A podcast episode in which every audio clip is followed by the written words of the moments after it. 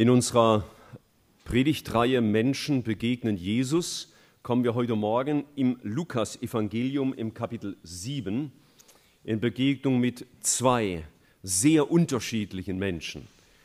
Und wir können ja von manchen Menschen lernen, wie man es macht, und von anderen Leuten können wir lernen, wie man es nicht macht. Und das wird uns heute Morgen auch hier geboten. Wir lesen in Lukas Evangelium Kapitel 7 ab Vers 36. Lukas Evangelium Kapitel 7 ab Vers 36. Es bat ihn, Jesus aber einer der Pharisäer, mit ihm zu essen. Und er ging in das Haus des Pharisäers und setzte sich zu Tisch. Und siehe, eine Frau war in der Stadt, die war eine Sünderin, als sie hörte, dass er in dem Haus des Pharisäers zu Gast war, da brachte sie ein Alabasterfläschchen voll Salböl. Und sie trat, hin, Entschuldigung, und sie trat hinten zu seinen Füßen, weinte und fing an, seine Füße mit Tränen zu benetzen. Und sie trocknete sie mit den Haaren ihres Hauptes, küsste seine Füße und salbte mit der, mit der Salbe.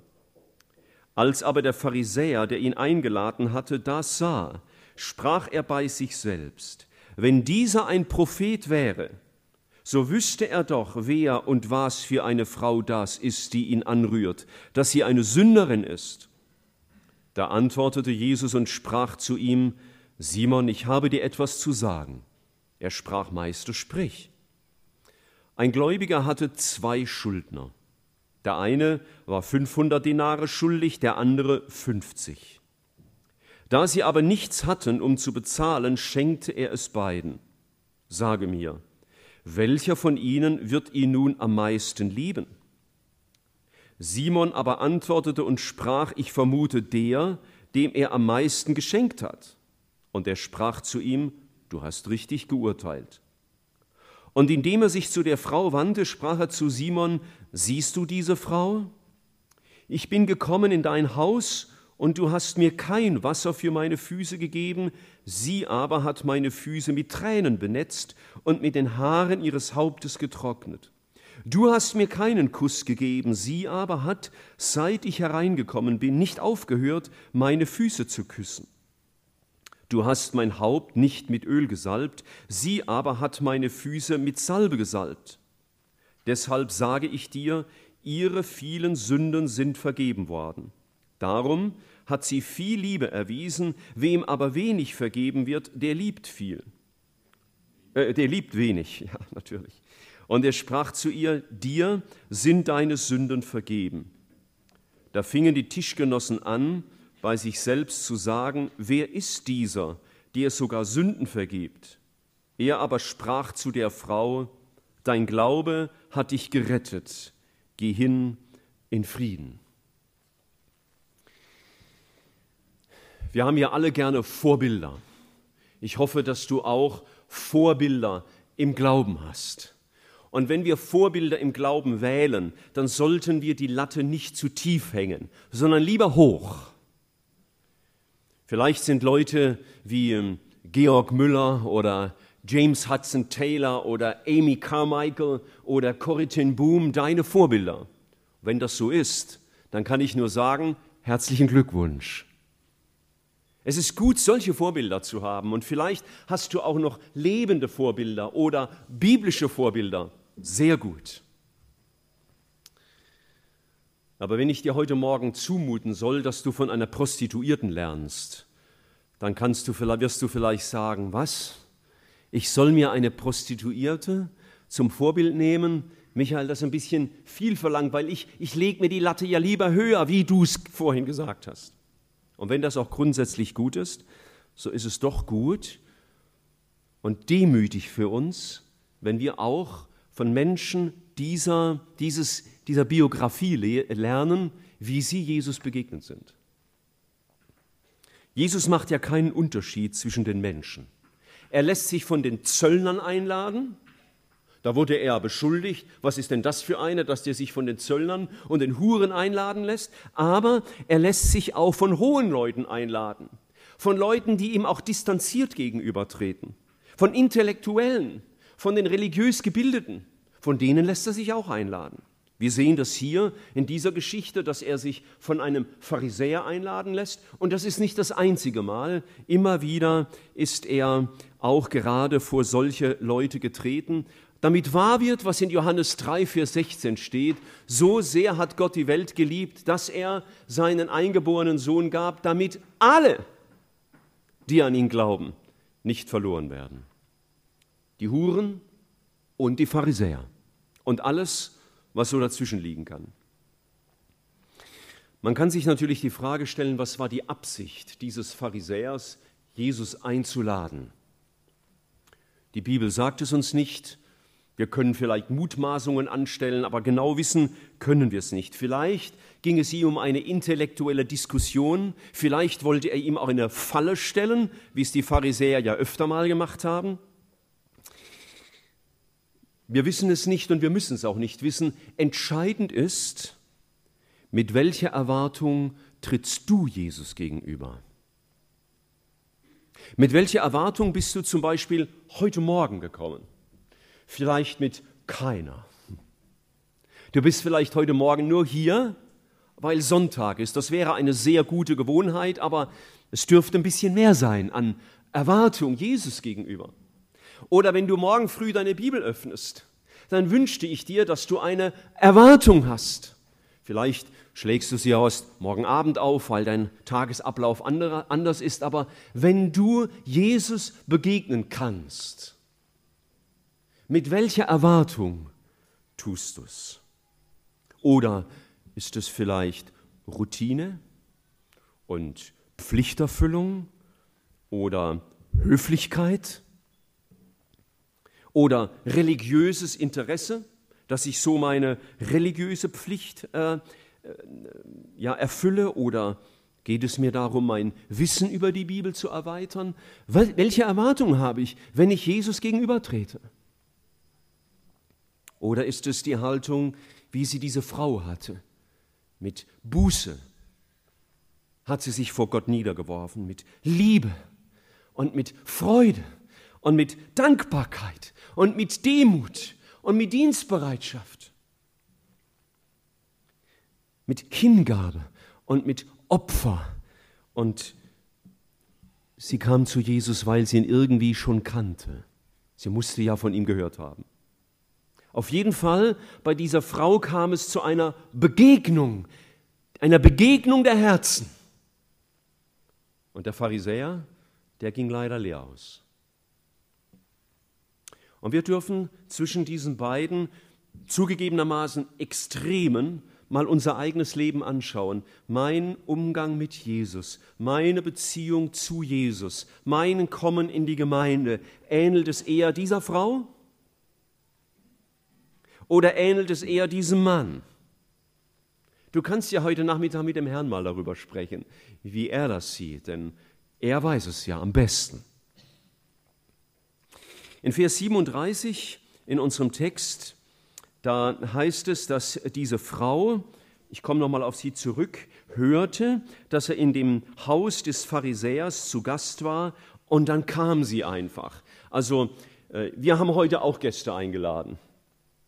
Und äh, wenn da auf einmal nur die Tür aufginge und dann würdet ihr einfach reinkommen und euch wie selbstverständlich mit an den Tisch setzen und die Schüssel greifen, dann, dann wäre das ein bisschen, ja, ein guter Test, sage ich mal, für uns, für unsere Gastfreundschaft. Oh, bitte unterzieht uns diesem Test nicht, aber ja, es wäre für uns sehr ungewöhnlich.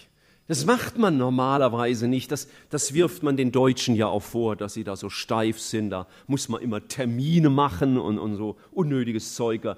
Diese Leute, da war das ganz anders, denn diese Gastmähler, die haben auf dem Grundstück des Pharisäers hier zum Beispiel stattgefunden. Meistens hatten die so einen Säulengang, der zu einem Hof hin offen war. Dann konnte die, der Wind schön ein bisschen durchwehen. Sie waren geschützt, aber der Hof war offen und das war offenes Gelände. Und es war ganz normal für die damalige Zeit, dass da Leute einfach dazu kamen und sich hinstellten und guckten und hörten. Also mir wird es ja nicht mehr schmecken, wenn dann Haufen Leute einfach vorbeikämen und um meinen Tisch rumstünden und gucken, was in der Schüssel ist und, und hören würden, was ich jetzt mit meinen Gästen rede. Aber das war eine andere Kultur, ist eine andere Gesellschaft, die gibt es auch heute noch, äh, nicht in Deutschland, aber anderswo. Und, und so war das gar nichts Ungewöhnliches, dass diese Frau, wie viele andere auch dazu kamen, vielleicht erklärt sich daher auch die Sache mit dem armen Lazarus, der von dem aß, was von der Herren Tische fiel. Denn die armen Leute, die standen da drumrum und die kriegten vielleicht auch immer wieder mal so einen halb abgenagten Hühnerknochen ab, damit sie auch mal was Anständiges zum Essen hatten. So ähnlich muss das hier gewesen sein.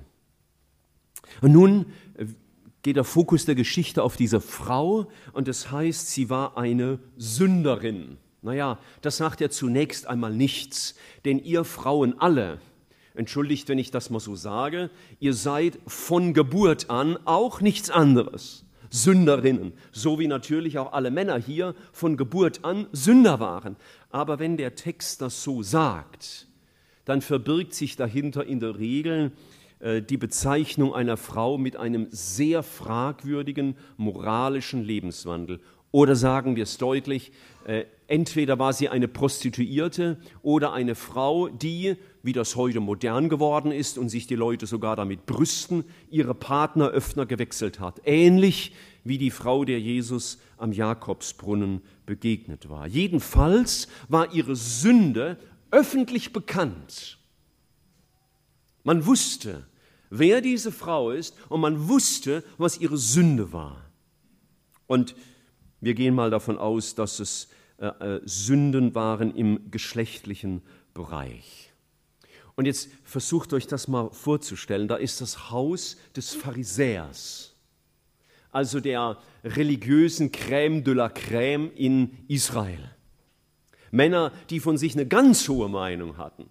So wie ja einer mal im Tempel stand, zusammen mit dem äh, Zöllner und sich vorne hinstellte und sagte, mein Gott, ich danke dir, dass ich nicht so bin wie der da hinten. So waren die Leute drauf.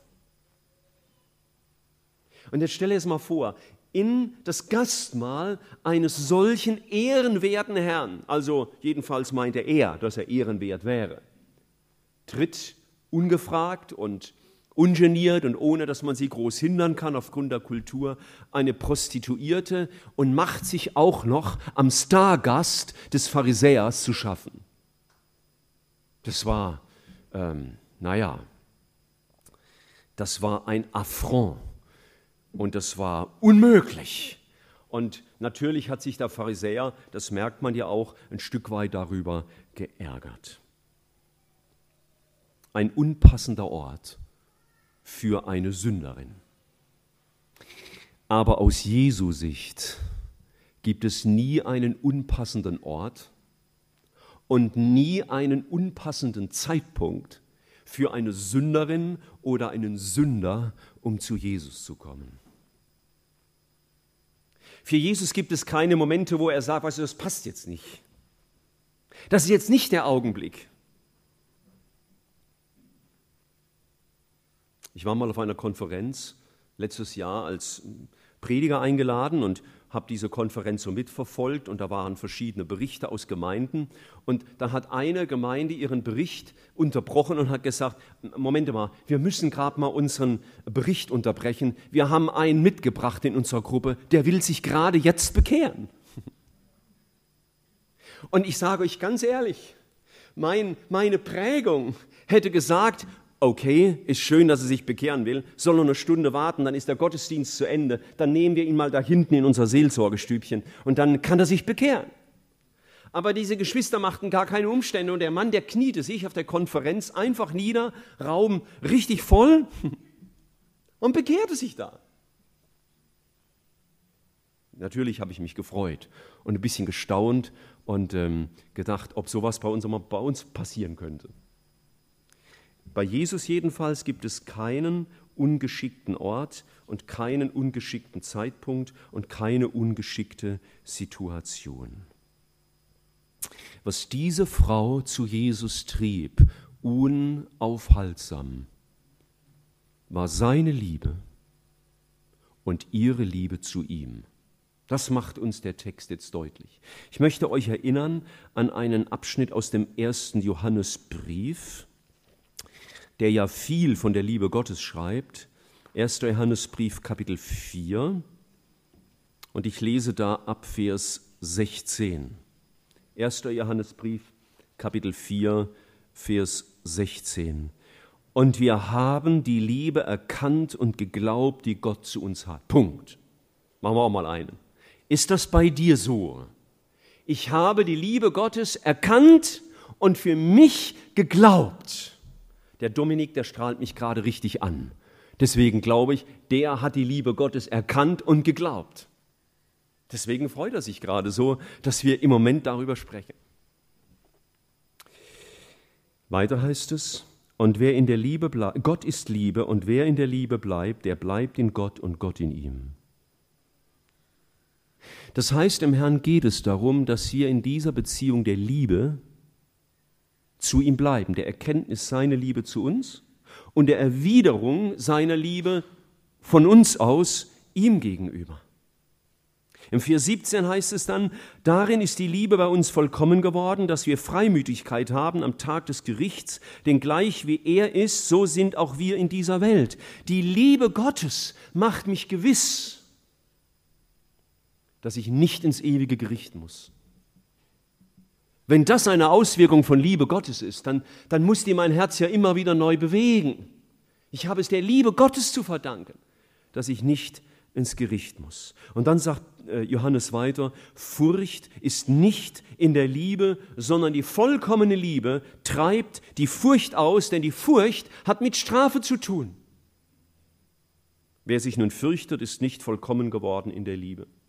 Wenn du dich vor Gott noch fürchtest im Sinne von Angst, ich rede nicht von Ehrfurcht, sondern im Sinne von Angst, von Unsicherheit, von Unklarheit, dann ist irgendetwas in deinem Verständnis von Liebe von ihm zu dir oder von ihm, von dir zu ihm irgendwie durcheinander geraten, irgendwie nicht klar.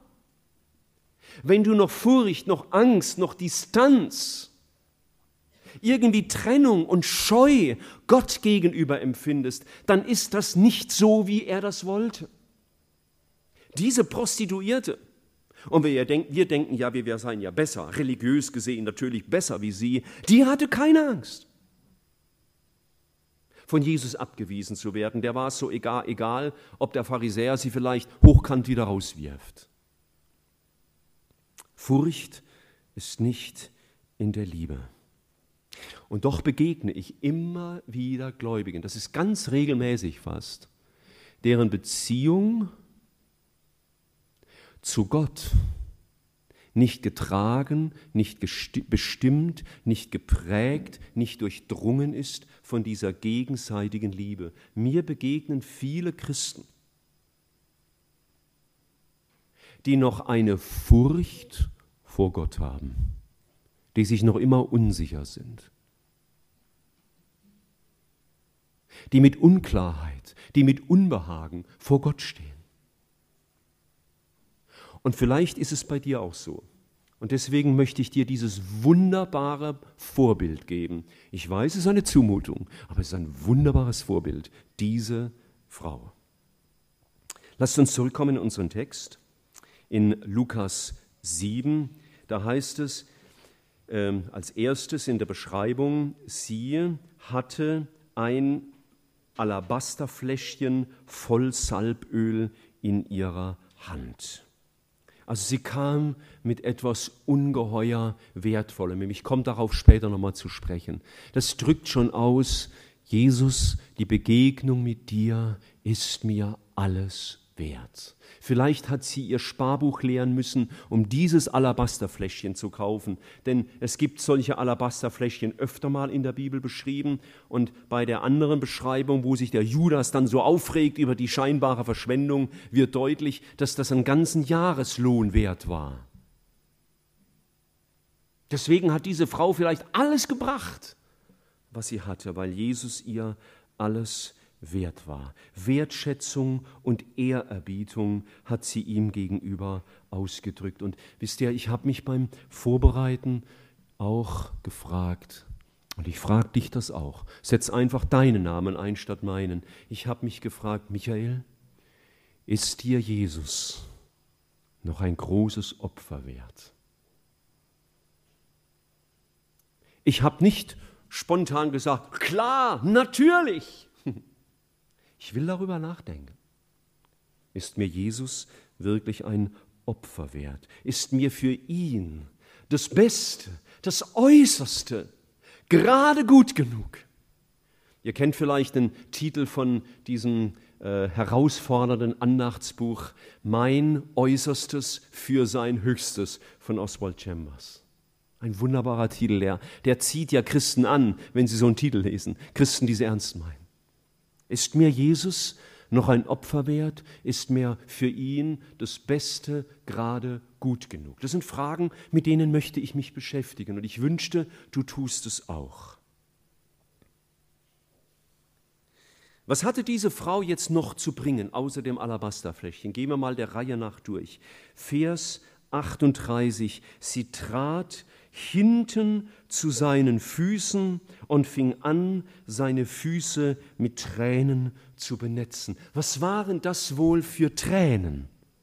Man weint ja aus sehr verschiedenen Gründen. Ja? Wenn man so ein kleines Enkelkind bekommt, da vergießt man manchmal auch Tränen, aber es sind natürlich keine Tränen der Trauer oder der Reue, sondern der Freude und des Glücks. Andere, die vergießen Tränen vor Wut oder Enttäuschung. Manche vergießen Tränen der Dankbarkeit, weil sie begreifen, ich habe das gar nicht verdient, was ich da gerade kriege.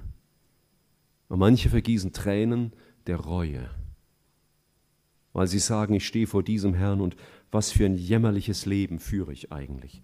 Wie schlecht war mein Verhalten in dieser Situation. Ich denke, bei dieser Frau waren es Tränen der Buße, denn Jesus sagt ihr später im Vers 48, dir sind deine Sünden vergeben. Geschwister, mag vielleicht eine sonderbare Frage sein und vielleicht eine Zumutung für jeden Mann hier. Aber kannst du vor Gott noch weinen?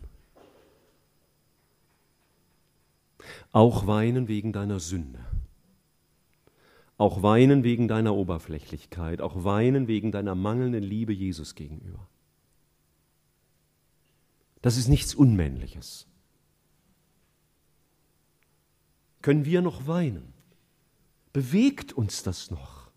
Nun, ich weiß, es gibt Leute, die sind ganz nah am Wasser gebaut, für die gehören Tränen zum täglichen Leben. Und äh, andere, die sagen, ich habe schon zehn Jahre nicht mehr geweint. Bitte, mir geht es jetzt nicht unbedingt um die Flüssigkeit, die dir die Wangen runterläuft. Aber darf ich mal so sagen, weint dein Herz noch? Kann dein Herz noch weinen um Dinge, die du Jesus gegenüber verloren hast, die mal anders waren? Die mal hingegebener und herzlicher und vertrauter